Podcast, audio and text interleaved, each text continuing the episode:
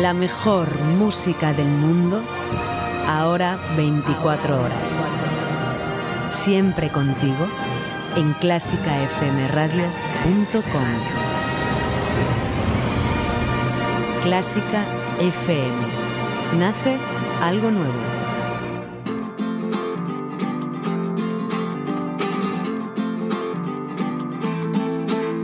El ático con Mario Mora.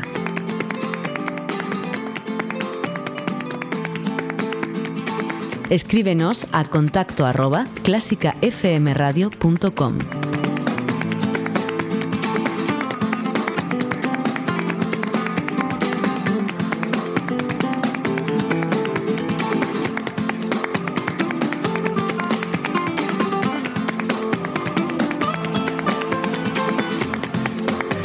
Ahora, calladitos. Tomo prestadas estas dos palabras mágicas de nuestro querido Daniel de la Puente, que siendo un visionario y cubriéndose de experiencia, supo que habría que utilizarlas con mucha frecuencia. Porque sí, porque ha pasado otra vez. Las toses y los móviles han podido con los acordes de Debussy. Pero Daniel Barenboim, que tiene ya canas en esto, no se quedó impasible. No tragó cerrando los ojos y siguiendo como si nada hubiese pasado como si hubiésemos hecho, como hubiésemos hecho, perdón, la mayoría, por miedo a ser irrespetuosos con el cada vez menos respetable. Paró, se levantó y se dirigió al público, verdaderamente enfadado, tildando la situación de insoportable. Se retiró, pidió que el público tosiera y después continuó con el concierto. No es la primera vez que Barenboim interrumpe un concierto para llamar la atención al público. Y si asistes de vez en cuando a conciertos de música, seguramente no es la primera vez que te encuentras con una situación similar. Yo lo he visto en todos sitios, en el Auditorio Nacional con los número uno de la música sobre el escenario, exagerando las toses entre movimientos, provocando una situación de vergüenza ajena que incluso mm, también hizo que algún músico bajase las manos del piano hasta que acabase este concierto de toses paralelo. Lo he visto también en salas más pequeñas, con móviles que sonaban repetidamente porque el señor o la señora de turno quizá no supiera ni cómo se desconectaba ese chisme. Y lo más sorprendente, lo he visto hace apenas unos días en un lugar en el que nunca me habría imaginado ver algo así, el Lincoln Center de Nueva York. Jamás podría haber imaginado que mi gozo de disfrutar del movimiento lento del concierto número 2 de Bartok para piano con Brofman al aparato sería ahogado en un pozo por un niño que tosió de principio a fin, compás por compás, como el que tose en el salón de su casa hasta que se le pase. El niño, el pobre, pues qué se le va a decir, ¿no? Pero ¿y el adulto que decidió que a pesar del trancazo ese chaval asistiese al, al concierto? No, no nos estamos volviendo maniáticos. No estamos malinterpretando las costumbres de la interpretación de la música clásica. Se llama educación es que en cualquier acto de comunicación hay un emisor y un receptor. Y cuando el emisor, músico, envía su mensaje, música, pues más le vale al receptor, público, todo en su conjunto, uno por uno, estar bien calladito para que ese mensaje cumpla su objetivo, remover las emociones internas como una tormenta. Y sí, el músico necesita silencio para la concentración, pero el público también. Porque si si no, esa entrada mm, podemos tirarla a la basura directamente. Así que señoras y señores que asistan pronto a un concierto, como dice nuestro querido Daniel de la Puente, cuando las luces se atenúen, cuando los músicos salgan, justo ahí, en ese momento, ahora, calladitos. Estás escuchando El Ático en clásicafmradio.com con Mario Mora y a las 11 y 4 de la mañana te recuerdo toda la información hoy lunes 15 de enero, día en el que hablamos de lo que han sido los números de 2017 en la música clásica. Mozart ha sido el compositor más interpretado de 2017. Te recordamos y te analizamos todos los datos en la primera parte de este ático 165. Además vamos a hablar enseguida también más de este, este hecho de Barenboim interrumpiendo su concierto en Barcelona por el ruido de toses y vamos a hablar también de lo que está pasando en Valencia con los catedráticos y con las rebaremaciones que podría dejar algún catedrático que ya está ejerciendo en los conservatorios fuera de esa lista. Todo esto y mucho más en el ático en Clásica FM con Mario Mora.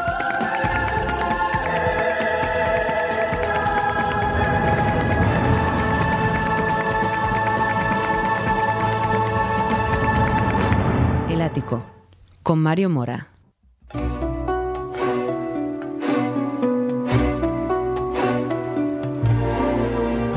Clásica FM. Tu clásica.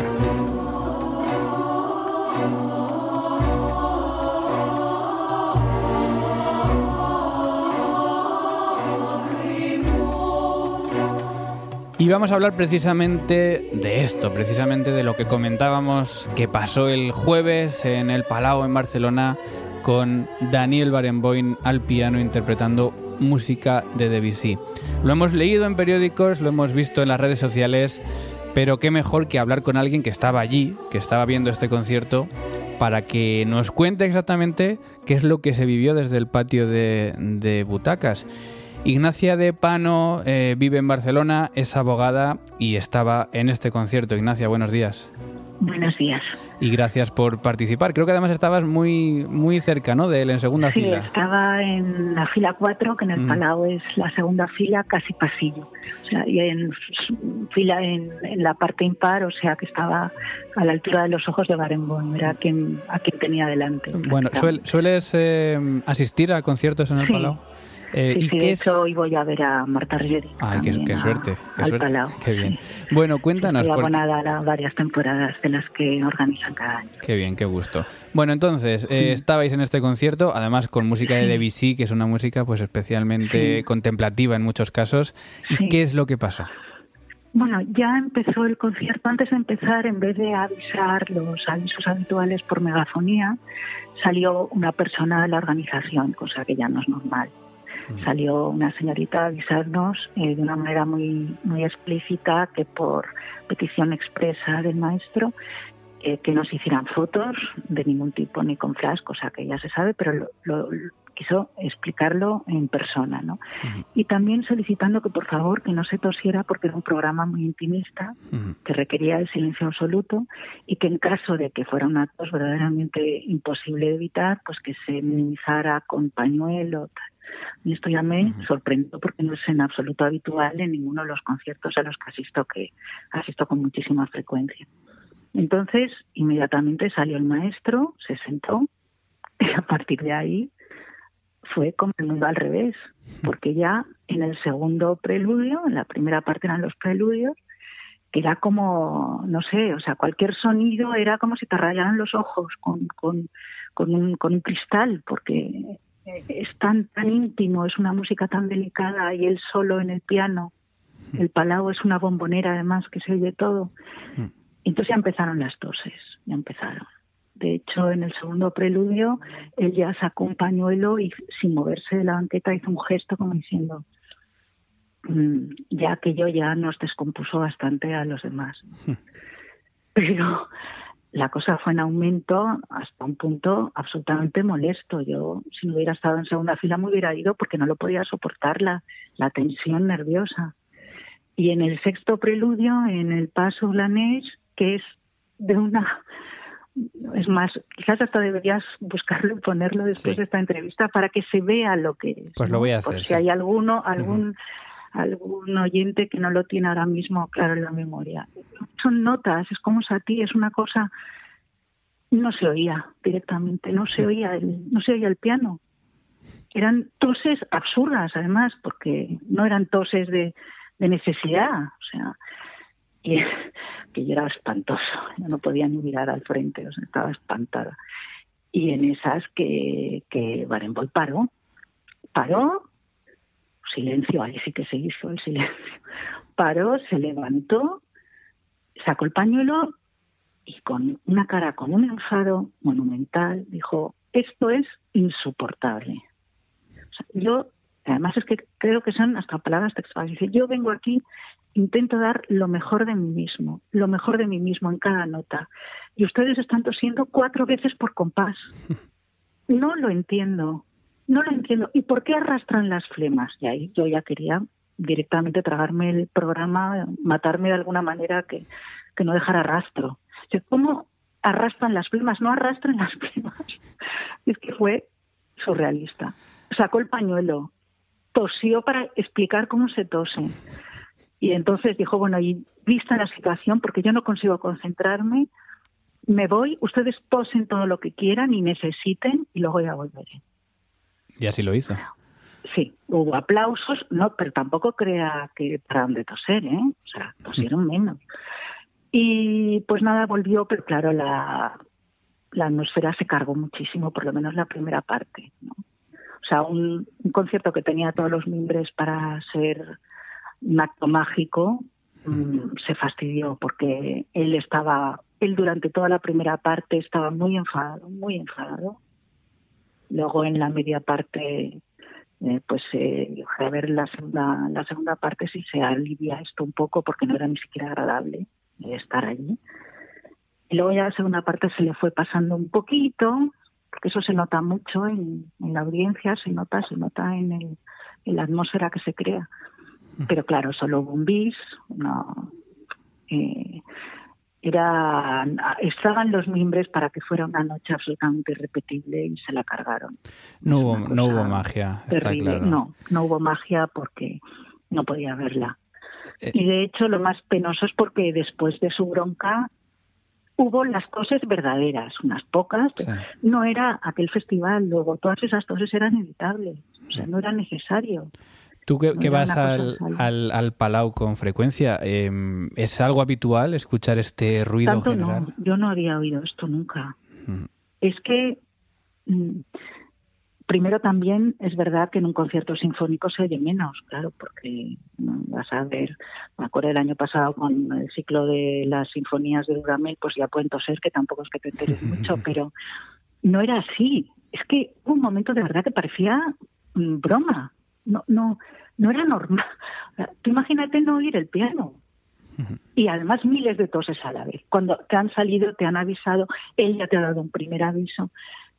Yo vi ahí muchísima mala educación, o sea, una degradación de, de la calidad del espectador. No sé, si es- y además, si estás en tan malas condiciones de salud, eh, que es una cosa muy penosa y muy triste, pues te quedas en tu casa, pero no fastidias tampoco un concierto que por sí es muy caro al resto de los, de los asistentes, porque no era normal. Yo no lo he oído nunca y espero, tengo mucho miedo esta noche lo que pueda pasar.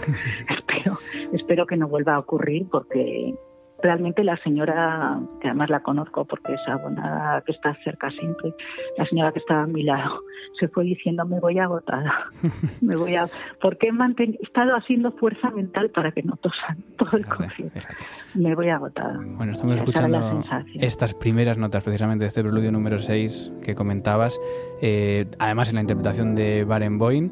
Y claro, es que imaginarse encima de esta música toses, eh, Eso, ruidos, claro. es que es, es que es, bueno, es, es Es increíble. como, era un pecado, yo realmente creo que era un pecado. O sea, Bueno, Era pues- cargarse la belleza de la manera más tonta, porque no eran necesarias, eran dosis completamente nerviosas o, o no lo sé, no sé qué extraño suceso se produjo, pero realmente fue violentísimo. Eso que dicen que el sentimiento peor es la vergüenza ajena de soportar, sí. realmente sí. Yo, claro, además la bronca me la echaba a mí porque era quien tenía delante. Todavía peor. Fue tremendo, tremendo. Bueno, es Ignacia de Pano nos está contando lo que, lo que pasó en este concierto. Ignacia, te agradecemos mucho que, que nos lo hayas contado en. Clásica FM. Un saludo, Un saludo. a todos y buena música.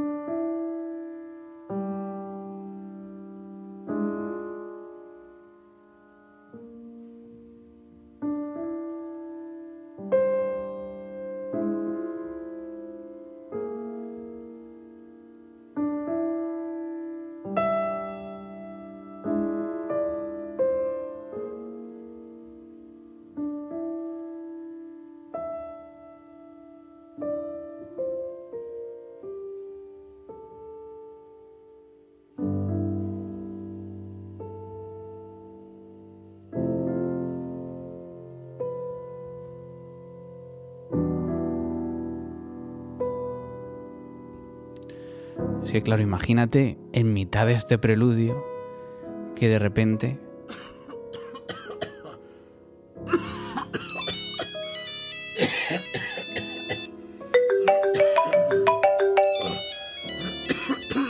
Pues claro, pues el piano totalmente desaparece. Hablábamos de, de, ahora calladitos, de esta campaña para evitar lo que ha pasado en Barcelona, no para evitar las interrupciones, sino para evitar pues que haya este ruido generalizado en el público y nombrábamos a Daniel de la Puente como el primero que utilizó estas dos palabras para pedir este respeto por la música, por los músicos. Daniel de la Puente, buenos días. Hola Mario, buenos días. Eh, supongo que mm, te sorprendió poco la noticia de, que, hablábamos, ¿no? De Barenboim y de esta interrupción.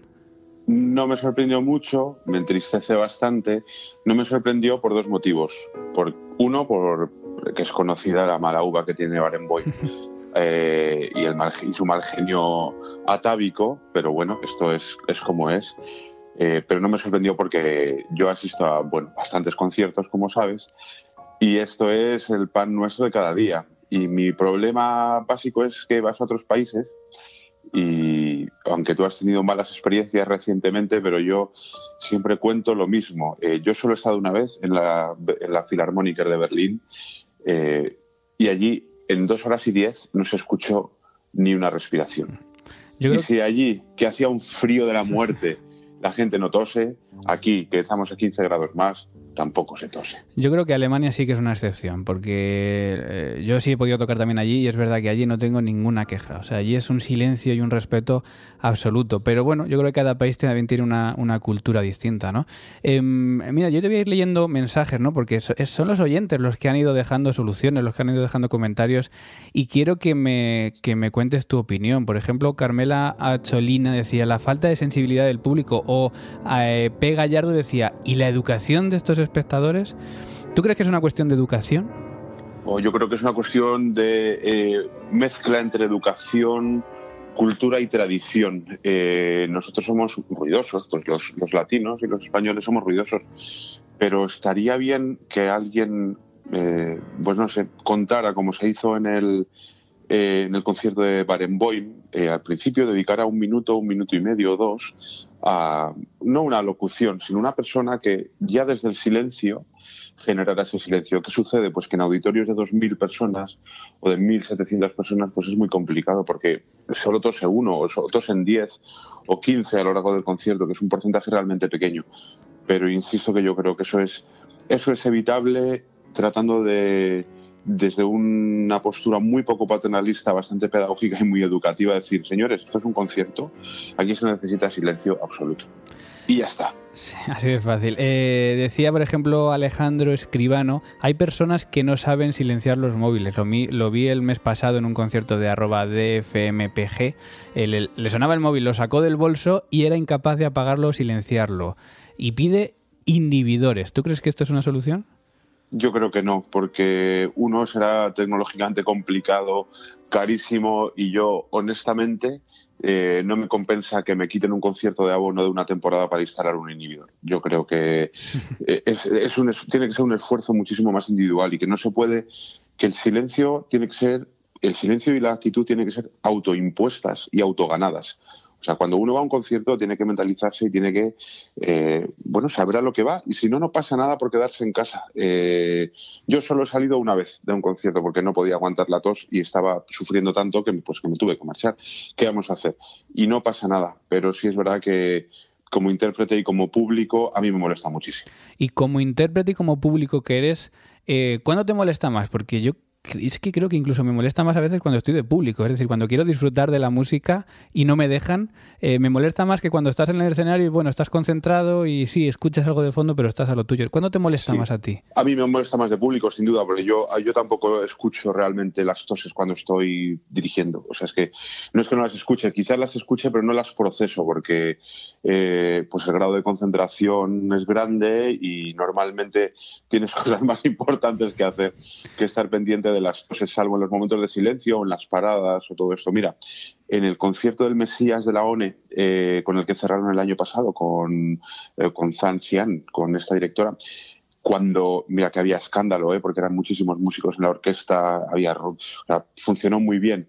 Mira, los silencios entre movimientos eran una barbaridad y yo estuve el sábado en los asientos de coro que veía a la directora, es que se reía es que cuando ella, cuando ella paraba y, es que porque no lo podía entender, porque es que era, incomprensible que toda esa tensión maravillosa que ella generaba o esa, esa, evolución de la música, esa energía con la que dejaba y de repente bajaba los brazos y aquello era un terremoto de toses y carraspeos y era insoportable, pero es que ella ya, eh, irónicamente, pues yo creo, y se veía, y ella seguía, ¿eh? ella no esperaba que bajaran las toses. En cuanto ella quería, adelante y listo, vamos, ¿qué, vamos a hacer? Eh, fíjate, dice mm, arroba T Martínez Ruiz, ¿por qué van a los conciertos? Algo falla. ¿Tú crees que, aun teniendo una entrada, si vemos que no estamos para asistir a un concierto mm, por, porque vamos a molestar a los demás, deberíamos no ir? Uno va hasta allí. Y si no se nota cómodo, eh, entra, tose una vez y si tiene que toser dos, se tiene que salir al hall, tomarse un vaso de agua y una ricola. O yo que sé. Ah, por cierto, las ricolas, no es porque me hagan publicidad, pero vienen unas cajas estupendas que no suenan y no hay que desempaquetar. Eso es importante. es algo también molesto, ¿verdad? es verdad, no hemos hablado del ruido de los caramelos. Es que eso, fíjate, ni se ha comentado ya, pero, pero es otro habitual. lo de los caramelos a veces es un poco ensañamiento también, ¿eh? porque hay gente que tarda cuatro minutos en eh, abrir un caramelo 30, no, dos segundos en meterse en la boca y cinco minutos en doblar y redoblar el papel y meterlo en el bolso o en el bolsillo. Entonces esto ya, esto es una, eso sí que es una cuestión ya que yo creo que roza la mala idea, la mala idea. Sí, porque eso sí es, sí es evitable sin, sin duda. sin duda. Bueno, pues que se tenga claro, ¿no? Que el silencio ya no es tanto por el músico, que también, sino por el público. Y esto siempre se dice, ¿no? Que el músico se tiene que concentrar, por favor, silencio. No, no, es que el público se tiene que concentrar también, como nos dice Daniel de la Puente. Y bueno, supongo, no te he preguntado, supongo que te parece bien lo que hizo Barenboim. A mí me parece estupendo, yo habría hecho exactamente lo mismo y seguramente me habría enfadado mucho más que él. lo que te voy a contar. Bueno, pues eh, esperemos no ver a Daniel de la Puente enfadado por estas cosas porque no me quiero imaginar esto. No, yo tampoco. Daniel de la Puente, muchísimas gracias por estar en el ático. Gracias a ti, Mario. MUBAC, la plataforma de organización de audiciones del siglo XXI, patrocina Clarificando.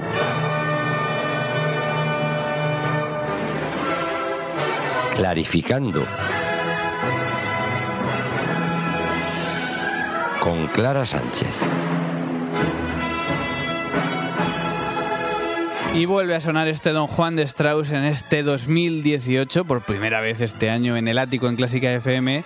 Y eso nos anuncia que ya está por ahí Clara Sánchez para hablarnos de audiciones de orquesta en Clásica FM. Clara, buenos días. Muy buenos días, Mario. Pues eso es, más audiciones en 2018. Y empezamos repasando algunas y contándonos algunas nuevas convocatorias. La Orquesta de Euskadi aún tiene abiertas hasta el 5 de febrero varias convocatorias de contrabajo. Una de plaza solista y otra para tutti. Además, una plaza de trumpa a la que te puedes apuntar hasta el 12 de febrero. La OSTI, la Orquesta Sinfónica de Castilla y León, convoca una plaza de oboe a la que te puedes inscribir hasta el 25 de mayo, para esta aún hay tiempo, y otra temporal de solista de contrabajo a la que te puedes inscribir hasta el 26 de este mes, 26 de enero. A todas estas que he dicho hasta ahora, te puedes inscribir a través de MUBAC. Para la ORTV, la Orquesta de Radio Televisión Española, ha salido esta misma semana una convocatoria para bolsa de empleo de fagot y clarinete, a la que te puedes inscribir hasta el 28 de enero, unas pruebas que serán a finales de febrero. Y una orquesta nueva, Mario, que me he encontrado, la Orquesta de la Academia Ópera de Tenerife, un proyecto nuevo en, en la isla de las Canarias que em, convoca una bolsa para todas las especialidades instrumentales sinfónicas, violín, viola, cello, contrabajo, flauta, oboe, clarinete, fagot, trompa, trompeta, trombón y percusionista. Bueno, para casi todas. Faltaba alguna como la tuba, el arpa, el piano, por ejemplo, también.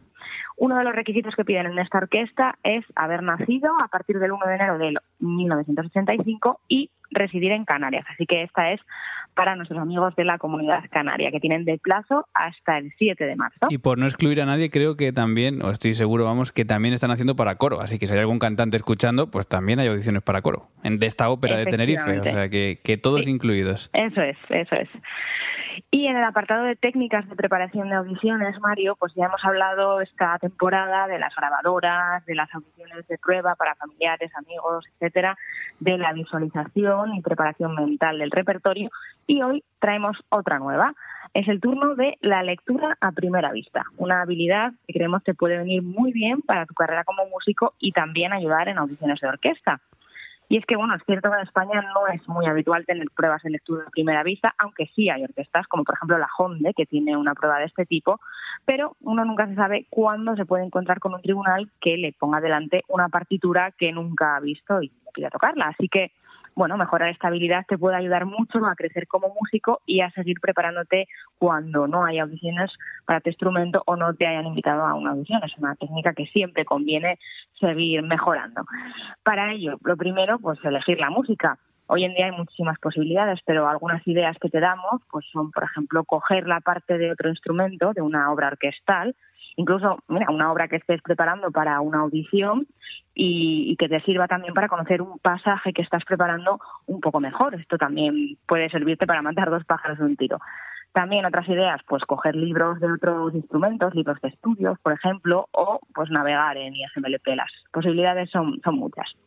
Una vez tienes la música, pues sin mirarla más de cinco segundos, mm, tócala de arriba abajo y según tu nivel, según veas cómo estás, pues mm, márcate tus objetivos. Lo primero, pues claro, es leerla sin, sin pararse, ¿no? Luego, pues ir añadiendo cosas como poner atención en la afinación, en el ritmo y luego sumar pues cosas como la dinámica, el fraseo, eso cada uno tiene que calibrar dónde está. Y algunos consejos que te damos para mejorar tu lectura vista, pues por ejemplo, eh, intentar leer siempre por delante, y siempre intentando leer los compases que vienen y no donde estás justo tocando, para precisamente eh, que sea fluido y, no pararte. También, pues eso, que sean siempre nuevas partituras y intentar sacar unos dos, tres minutos al día para esto, sobre todo si, bueno, si consideras que tienes que mejorar mucho. Y pues también eso, seleccionar mucho los elementos de la obra que te van a permitir tocarla entera sin parar. Así que eso es cuestión de práctica para saber qué cosas te cuestan más esfuerzo o qué cosas son menos importantes para darle sentido al pasaje. Yo, por ejemplo, Mario, la verdad es que a mí siempre me costó mucho leer a primera vista. Y una cosa que hice, que puede sonar rara, pero a mí la verdad es que me ayudó, fue ponerme a estudiar piano, porque así pues podía leer varias líneas a la vez y luego cuando llegaba al instrumento pues me parecía mucho más fácil solo concentrarme en una línea. Bueno, está esto de la primera vista, como lo llevas. Sí, no, está claro que el hecho de tener más habilidades con otros instrumentos también te ayuda. Yo creo que ya es una cuestión de entender mejor la música. Es decir, una vez que vas entendiendo mejor la música, la primera vista también va siendo más fácil. Y hay que, hay que explicar, para los que no sepan qué es esto que estamos hablando de primera vista, primera vista, bueno, pues es la habilidad, ¿no? De coger una partitura sin haberla estudiado y ser capaz de interpretarla. Y esto es una habilidad que se le pide. Tú decías que no mucho en España, pero bueno, sí que es, es una habilidad importante, ¿no? Para trabajar en una orquesta, porque pueden llegar con nuevas partituras y hay que tocarla a la primera para que aquello funcione. Claro, sí, para el trabajo yo creo que es muy importante. Y luego es verdad que también se pide uno en audiciones para conservatorios, yo creo que sí que es más habitual, ¿no? que en las orquestas profesionales. Pero también he hecho alguna audición de orquesta profesional en la que es una parte más, sobre todo la última ronda, así que incluso puede ser una parte decisiva al final, ¿no? Para ganar una plaza. Totalmente. Así que, bueno. ¿Algo más? Nada más de momento, Mario. Muy bien, Clara. Pues hasta aquí clarificando con Clara Sánchez, con MUBAC y toda la información de audiciones de orquesta. Gracias, Clara. Un abrazo.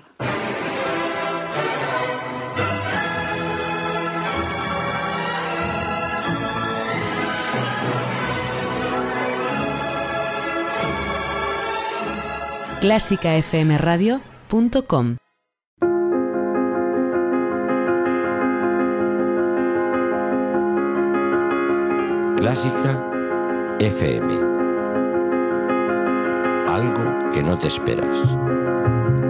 Y avanzamos por las noticias en esta mañana de lunes en el ático, en Clásica FM a las once y media de la mañana, para hablar de la situación que están viviendo, la situación curiosamente, eh, pues eh, yo creo que no es muy habitual y además es una cuestión administrativa que están viviendo los eh, que van a ser catedráticos en la comunidad valenciana por una prueba que hubo hace un año y medio y es que pues eh, hubo un susto grande porque se anunciaron unas rebaremaciones y claro, empezaron a, un poco a peligrar, digamos, algunos de estos puestos, de estos nombramientos que todavía no, no, habían sido y por lo tanto pues podían modificarse todavía.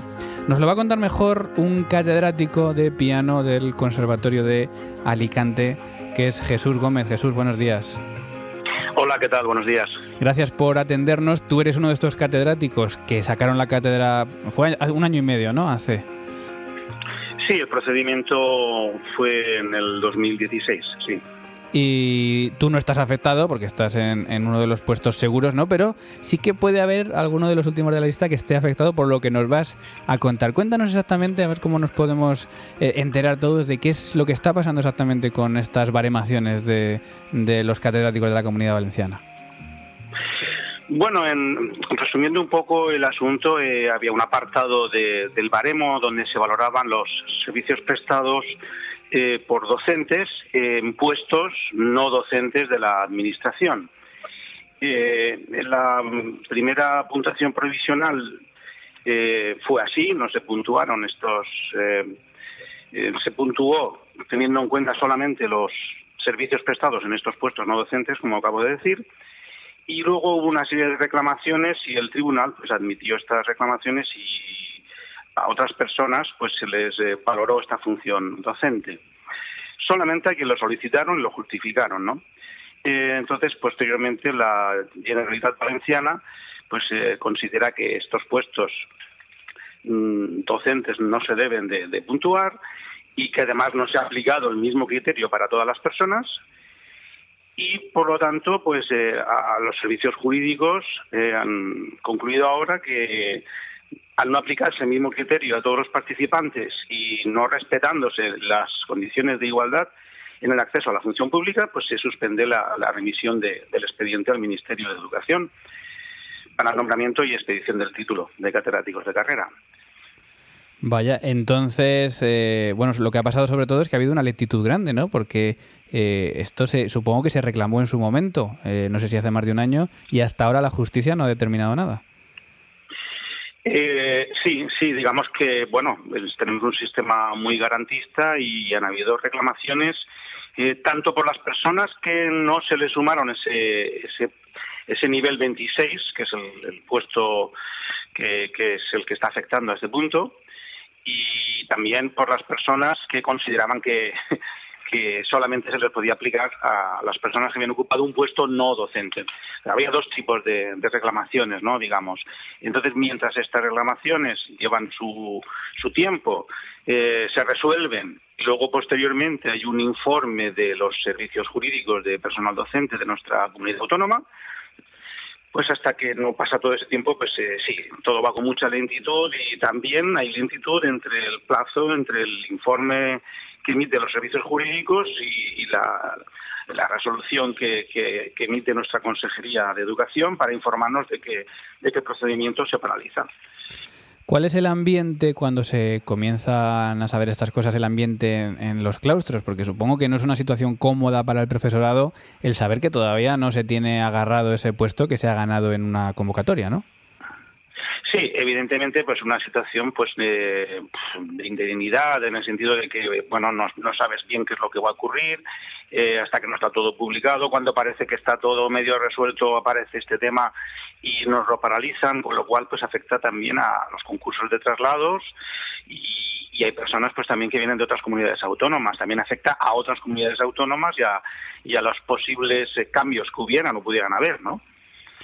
Em, con intranquilidad, digamos, que con intranquilidad. Sí, eh, y por último, mm, en teoría, como es un porcentaje de este baremo, no debe afectar mucho a lo que es el claustro habitual, pero sí que, claro, que al que le quiten este puesto, pues dirá, no, no afecta mucho, pero a mí sí, ¿no? Siempre va a haber algún afectado. Claro, claro. Yo no tengo datos para, para decir eh, cuántas personas están afectadas o, cuántas eh, especialidades están afectadas, ¿no? Mi impresión general es que no son demasiadas las, las especialidades que, que pueda afectar esta, esta rebaremación pero sí que, bueno, van a haber cambios en algunas y obviamente a las personas que les afecta, pues eh, tienen un problema, volverán a, impugnarlo o a recurrirlo porque tendrán unos plazos para volver a hacerlo y contenciosos administrativos y demás y paralizará aún más la, la situación. Sí. Pues es Jesús Gómez, catedrático de piano del Conservatorio de Alicante, que nos cuenta lo que está pasando allí en la comunidad valenciana con, estos baremos y con estos catedráticos que no acaban de ser nombrados, pero bueno, que si no pasa nada, en los próximos meses tendremos ya lista definitiva de profesores de estos conservatorios superiores. Jesús, muchísimas gracias y adelante con todo. Muchas gracias. Gracias a vosotros por apoyar la música y preocuparos por los aspectos educativos también de, España. gracias. Y nosotros nos vamos.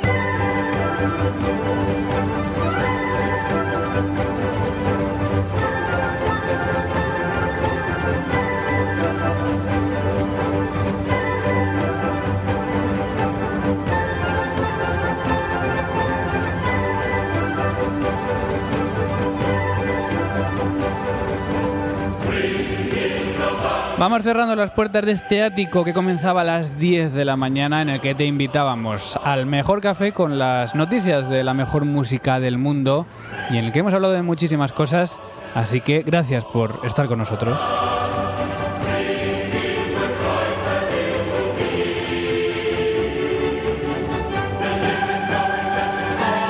Recomendamos el concierto de la semana que tiene lugar esta tarde en el Auditorio Nacional con la Joven Orquesta Nacional de España.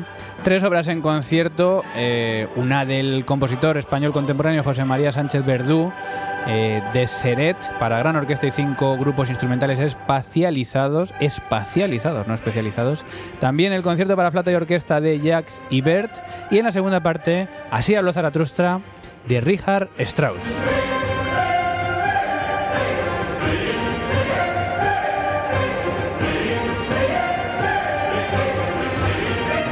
Ya sabes que seguimos en esta emisión 24 horas. Me quedo contigo hasta la una de la tarde, momento en el que llegará fila 1 con Ana Laura Iglesias y la Sinfonía Praga de Mozart. Y luego vendrá la cantina y esta tarde más Ana Laura con más música. Así que no te pierdas nada en la emisión 24 horas de Clásica FM.